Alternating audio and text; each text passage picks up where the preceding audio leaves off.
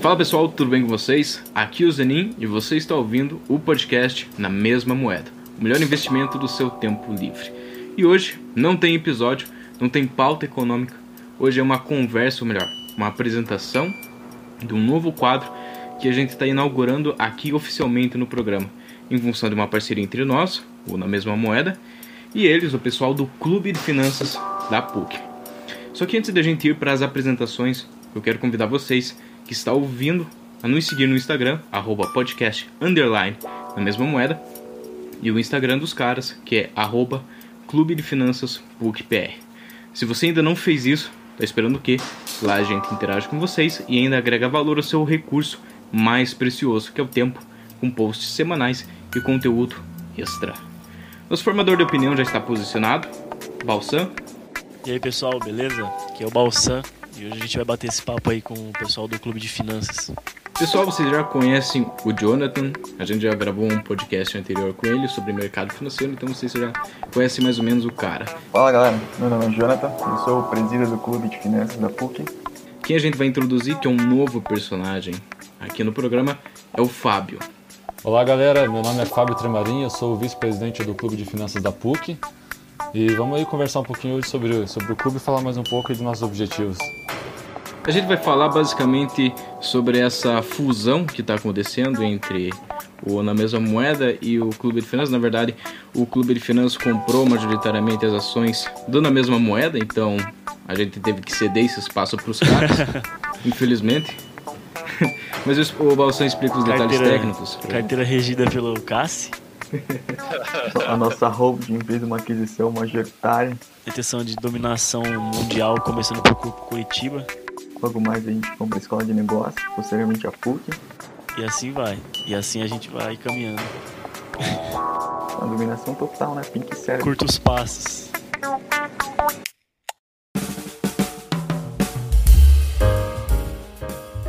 Então, beleza. É, eu queria que vocês explicassem é, como que surgiu a ideia do clube e qual que é a missão dele aqui na Terra.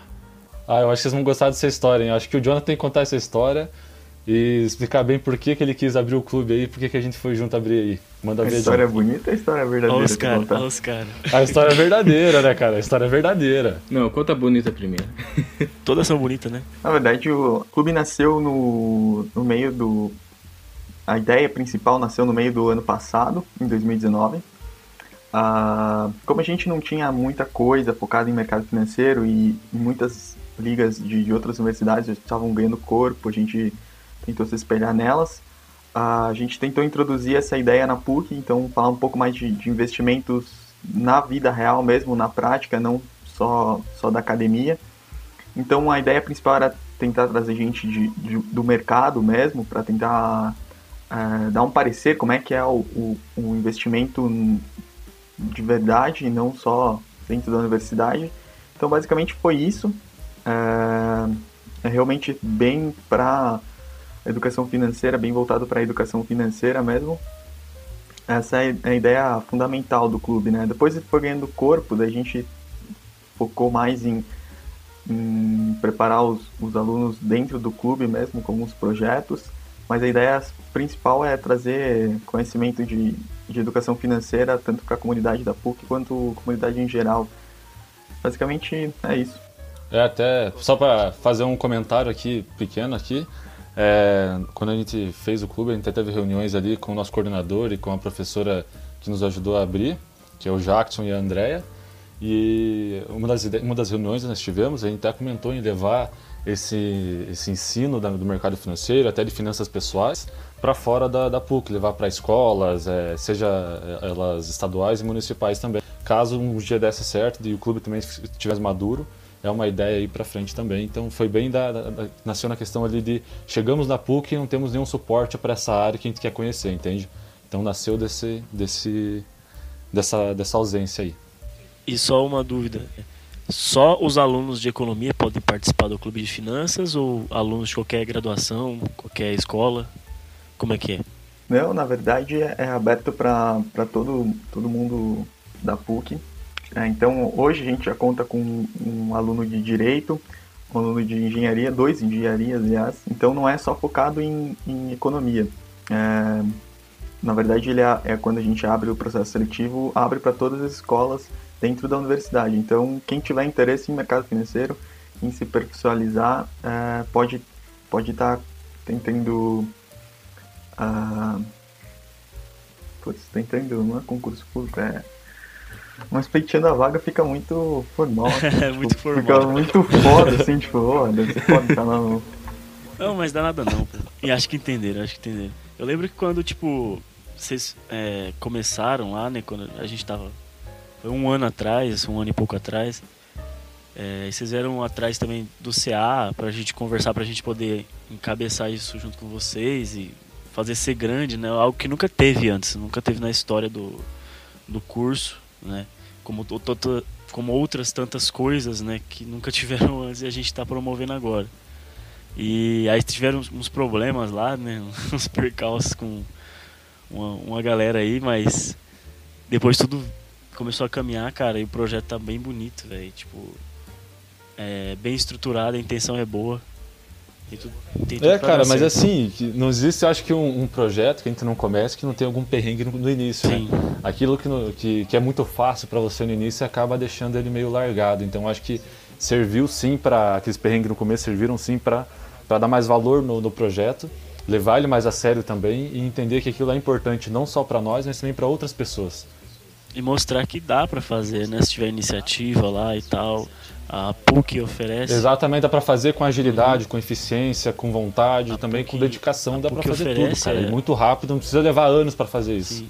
E a PUC oferece a estrutura, né, e tal. Foi, esse é foi o caso também do nós aqui, o Zanin sabe disso, do podcast também, de tentar fazer desde o começo lá. Sim, cara, a estrutura da PUC é sensacional para isso, cara. Você tem professores que são bons né, na, nessa área, você tem um suporte de estrutural ali, tanto de ferramental, de, de programas que eles têm liberado para os alunos da PUC, de economia e também de outros cursos. Então, cara, a estrutura que eles dão sim é significativa e ajuda muito a realizar esse projeto e fazer ele se concretizar. É, vocês estão tipo no cargo de um presidente e outra vice-presidente, certo? Vocês pretendem, vocês pretendem, por exemplo, levar, é, ficar nessa função até o final da graduação? Até o fim do curso de economia e aí eleger sucessores de vocês ou vocês preferem é, pretendem tocar o barco até depois da, da, da, da graduação e por aí vai? Não, na verdade a gente vai, a gente ainda, como é um, é um projeto recente, a gente não tem um, uma constituição, assim, digamos assim, um, então o mandato a gente não sabe até quando que, que, que a gente vai que o presidente e vice-presidente terão. Então a gente está tá pensando nessa ideia de, de qual que é um tempo hábil assim para você realmente uh, criar o projeto, colocar em prática, uh, mas também não, não monopolizar o poder assim, do clube. Basicamente a gente pensa em algum, algum tempo de entre um ou dois anos cada mandato de cada presidente. Uh, então basicamente seria, seria essa a logística do, do clube então é, até porque para nós hoje, que nós iniciamos o projeto, tem muita coisa a ser feita ainda, então a gente tem que entregar para o próximo que vier, ou para quem talvez se dê, talvez se alguém de fora, você não sabe, mas tem que entregar um projeto ele robusto, ele com uma, com uma base sólida, entende? Então tem muito projeto em andamento ainda, por causa desse coronavírus também a gente não conseguiu fazer algumas coisas acontecerem, então são umas coisas também ainda desfocadas assim, faltando uma base ainda, para a gente sentir como que aquilo vai, vai, vai acontecer de acordo com, com com o decorrer do, do, das situações que a gente foi colocando em pauta aí no clube. Perfeito, perfeito.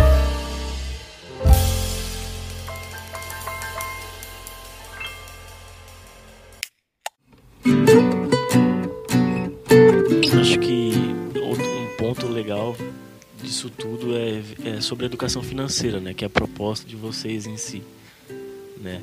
E eu queria fazer uma pergunta no sentido assim, tipo, vocês acham que é, a gente até falou disso no episódio é, anterior, com, gravado com o Jonathan, né? Acham que o brasileiro ele deve muito porque não tem educação financeira é, e os juros são altos porque o banco tem medo da inadimplência, tem medo de não receber, né? Então acham que o brasileiro só é um mal pagador, quer dizer, e os juros são os juros só são altos porque o brasileiro não tem educação financeira? Tipo, é uma defesa do banco. Acho que isso faz sentido e que educação financeira pode mudar o rumo de alguma coisa? Cara, eu vou na linha assim, sabe, que, que sim, que a educação financeira pode ajudar sim, ela pode fazer algumas coisas mudarem, mas eu acho que isso envolve uma coisa muito maior por trás disso, sabe? Tem muita questão também da, da, da pobreza do Brasil, tem a questão também de, da, da, quantidade de bancos que estão é, atuando, que eu acho que é até é um assunto que o Jonathan sabe falar melhor do que eu, e eu acho que essa questão de juros e tudo isso, inadimplência, eu acho que tem envolvimento sim com a educação financeira e dá para mudar ela sim a partir da educação financeira de muita gente sim. Se tem um educador de. Se tem algum educador, um youtuber de educação financeira que você quer falar mal aí, pode, fica à vontade. Falar mal? Pode falar. não, mas espere, eu acho legal o Jonathan falar um pouquinho ali da. Acho legal o Jonathan falar um pouquinho do. O Jonathan manja muito disso, que ele até comentou num, numa live nossa com, com o Jackson lá, que o Jackson participou, com o André e tal. Que ele falou dos bancos lá da concentração bancária. Acho que é legal ele repetir isso, que fica, fica interessante aí da questão dos juros e da inadimplência. É, a gente falou um pouco na última live, né? Mas posso falar de volta. É, na verdade, a educação no Brasil é, é muito ínfima ainda, né? É, embora a gente tenha muito, muitos hoje, a gente tenha bastante uh, influências digitais que que entram nessa pauta de educação financeira, a gente ainda é um país que, que tem uma inadimplência muito grande, uh, não só porque realmente os juros é alto, uh, mas a gente realmente nunca foi um país que, de poupadores, né? Se você prestar atenção em países desenvolvidos, na Europa, Ásia, alguns países da Ásia, uh, eles têm uma política de, de, de, guardar dinheiro, né? É que tem aquela, daqui, também. tem aquela escada, né? a escada econômica também. Tipo assim, o Brasil não ele se encontra não se encontra no topo da escada econômica. Os países desenvolvidos já estão, né? E o último degrau dessa escada é a poupança. Né? A gente está ali na casa própria ainda, carro, é, é emprego. eu acho sabe? que tem bastante coisa de cultura aí dentro também de não, é Mesmo é assim, gente é que, eu digo pode... que é consequência dessa cultura, saca? A, a cultura é consequência disso, né? Uhum dessa condição. Então ele já tem por no, noção, né? Enfim, é, desculpa te cortar. É, só, só tem por noção poupar, que poupar é bom porque eles já se encontram nessa condição, mas pode continuar aí, foi mal. É, na verdade até eu acredito que uma cultura latina, assim, né? Poucos países latinos têm uma cultura ah, de poupar, assim, né? Se a gente pegar os, os, países da América do Sul, que nenhum tem uma, uma, uma política como essa. É não estou generalizando, claro, né? Mas é, eu acho que é um fato mais cultural do que, do que realmente a estrutura do, do país como um todo, assim.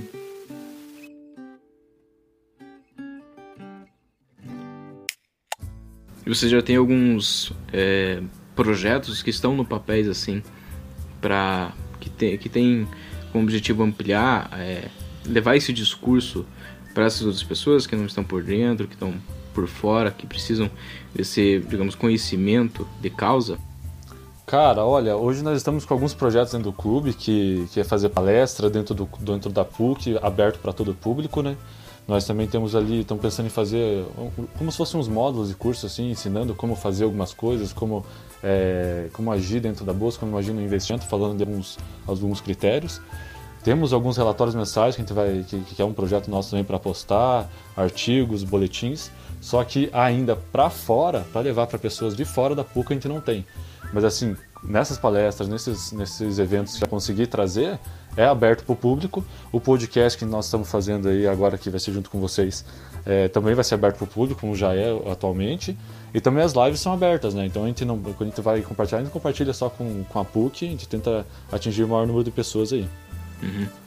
E vocês pretendem manter um foco maior em um público jovem, universitário, universitário que é, por exemplo, o caso da PUC, ou vocês querem manter um foco maior, ou até mesmo igual, né, com o pessoal de fora? Porque eu vejo que quem está dentro da universidade, e de, não só da PUC, mas de outras, é, por mais que não faça um curso de economia, por mais que não esteja na escola de negócios, na média são pessoas que têm uma renda superior, certo?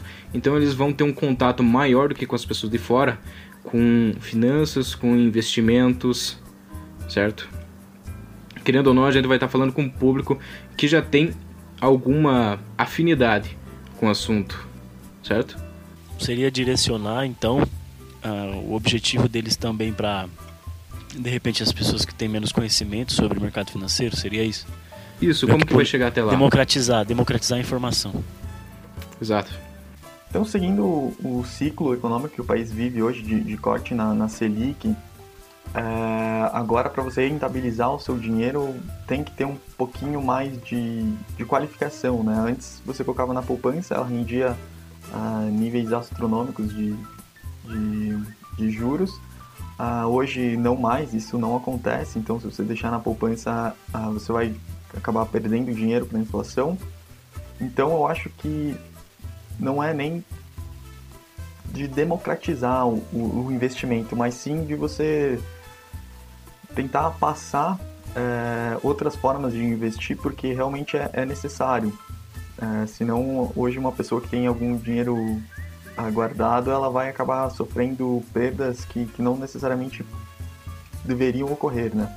Então, acho que essa pegada mais de, de abranger todos os públicos, porque cada público tem um, um, uma visão diferente de investimento, tem uma aptidão a risco diferente, eu acho que é, que é, uma, é um dos nossos objetivos, né?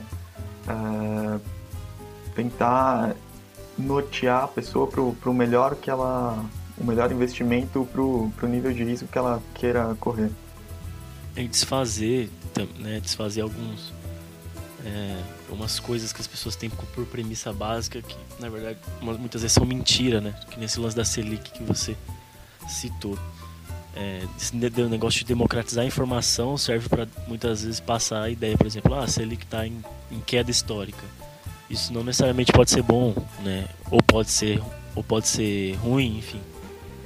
É, democratizar nesse sentido, né? Imagino que a pessoa talvez entender melhor e falar, nossa, cara, ok, tem mais crédito na praça, porém isso incentiva endividamento. Será que eu preciso mesmo e tal? É, é, acho que até é legal isso aí, porque quando a gente fala de. Muitas pessoas falam dos juros, passam no jornal, passam todo quanto é rede de, de comunicação, mas nunca é dado aquela, aquela fundamentação para a coisa. Ah, por que, que os juros é mais baixo, ele afeta o mercado? Por que, que, que uma, uma taxa de juros nos bancos vai melhorar, a taxa imobiliária vai melhorar a minha vida ou piorar a minha vida? Então acho que tem que ter essa, essa explicação, tá? falta esse fundamento nas, nas informações.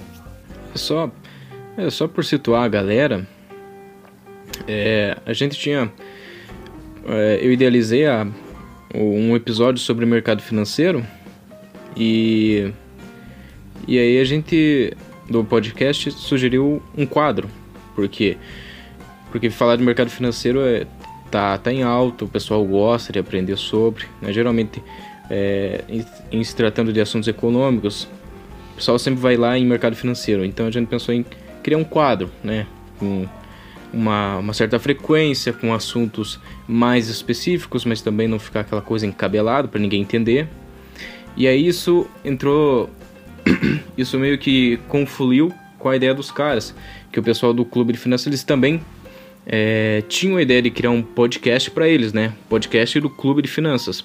E aí a gente convergiu as ideias e aí a gente está abrindo essa parceria, né? Os caras tocarem aqui conjuntamente com nós um quadro só sobre o mercado financeiro, né?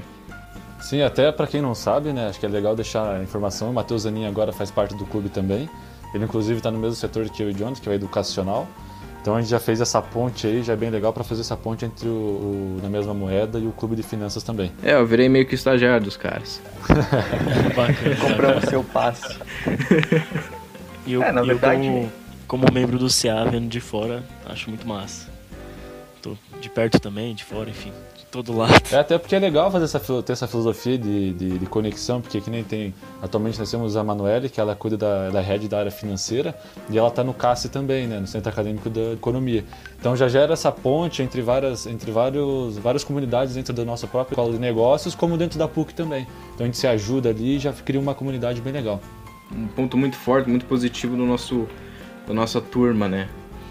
É, que essa criação desses projetos é que, de certa forma, a gente está criando uma cadeia bem, bem sólida com esses projetos entre a gente. A network está cantando aqui. Não, é verdade. A, a própria. Você vai olhar, a gente, a gente começou tudo ano passado, né? O CAS estava parado, não tinha centro, centro é, não tinha o clube. E quem sabe vem mais projetos aí da nossa turma aí, né? Montar um ecossistema bem legal aí de informação, da, da criação e de, informação aí para o público.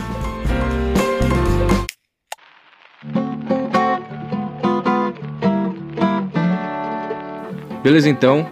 Antes de terminar, eu quero recomendar para você que ainda não segue a gente nas redes sociais que faça isso. A gente está sempre postando conteúdos extras, conteúdos que a gente não comenta geralmente aqui nos episódios, mas que vão agregar valor ao seu tempo perdido no Instagram. Beleza? É arroba podcast underline na mesma moeda e arroba clube de finanças PUCPR. Eu no mais aqui me despeço. Isso aí, arroba PUCPR, segue lá também. Valeu, galera, pela oportunidade aí de contar mais um pouco sobre o nosso projeto aí, que juntando com a vida ali, da, com a nossa vida pessoal, dá um perrengue. Então é muito legal a gente poder ter essa oportunidade de falar um pouco sobre o projeto, como é que ele começou e quais são os nossos objetivos aí. Obrigadão mesmo. Galera, muito obrigado pela oportunidade. É, mais uma vez aqui no, no podcast. Uh, espero vocês na, na próxima. É isso aí, é isso aí. Valeu, galera. Em nome do podcast, em nome do CA aí. Agradeço também, me despeço. É nóis. Valeu pela participação de vocês, galera. Eu me despeço aqui, você que nos acompanhou até agora. Um grande abraço para você e até o próximo episódio. Falou!